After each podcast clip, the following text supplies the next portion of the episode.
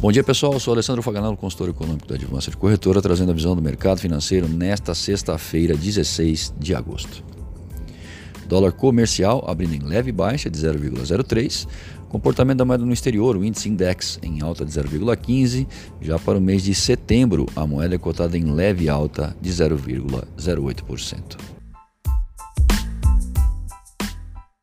Após uma semana intensa de notícias com ingredientes dos mais diversos, dentre os quais as renovadas preocupações com o crescimento global após dados decepcionantes da China e zona do euro, inversão da curva de juros dos títulos americanos que podem sinalizar a recessão à frente, em partes minimizados por dados de atividade e emprego, pressão sobre o Federal Reserve em relação ao afrouxamento em sua política monetária, eleições na Argentina com a provável vitória do candidato antimercado, fizeram o Banco Central brasileiro usar de seus instrumentos de atuação no mercado de câmbio ao identificar essas condições adversas.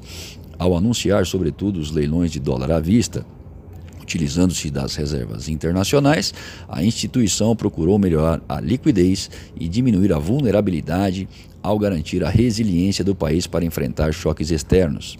Ademais, também deu mais opções ao mercado ao manter o programa de complemento de rolagens de swaps tradicionais e implementando swaps reversos, atendendo às demandas e diminuindo eventuais disfuncionalidades, o que foi visto de forma positiva pelos agentes. Vale ressaltar que as reservas internacionais são sólidas, em estoque da ordem de 385 bilhões de dólares. Mas a volatilidade no ambiente de negócios se faz presente, tendo em vista que ainda não é possível avaliar com exatidão se a turbulência exacerbada durante as últimas semanas será dissipada brevemente ou perdurará por um tempo maior. Um dos fatores mais importantes para esse movimento, o impasse entre americanos e chineses, centraliza as discussões. Donald Trump, por exemplo, agora diz que os chineses querem fazer um acordo e que tem a sensação de que a guerra comercial será relativamente curta. Será? A própria pergunta já denota que um sentimento de incertezas paira no ar. Mas a vida segue, e nesta manhã, alguns dados do setor imobiliário americano deram conta de que as construções residenciais caíram pelo terceiro mês consecutivo em julho.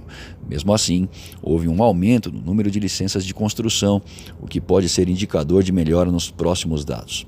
E o saldo da balança comercial na zona do euro atingiu 20,6 bilhões de euros em junho. Em relação a junho de 2018, houve um recuo de 2 bilhões de euros. Por aqui, Paulo Guedes disse não se preocupar se porventura o dólar encostar em 4,20, devido aos bons fundamentos do Brasil. Ao mesmo tempo, acrescentou que não acredita na possibilidade de um ataque especulativo contra a moeda, afinal, temos uma dinâmica de crescimento própria e fazemos bom uso de nossas reservas internacionais. E o presidente Jair Bolsonaro afirmou que a segunda-feira trará a primeira parte da caixa preta do BNDES gente que comprou jatinho, amigo do rei. Sobre a declaração de Paulo Guedes, que afirmou que se a oposição vencer na Argentina e criar problemas, o Brasil pode sair do Mercosul, Bolsonaro avalizou. Na China, e sem dar detalhes, a agência de planejamento estatal diz que adotará plano para ampliar a renda em 2019 e 2020, visando aumentar o consumo em meio à desaceleração atual.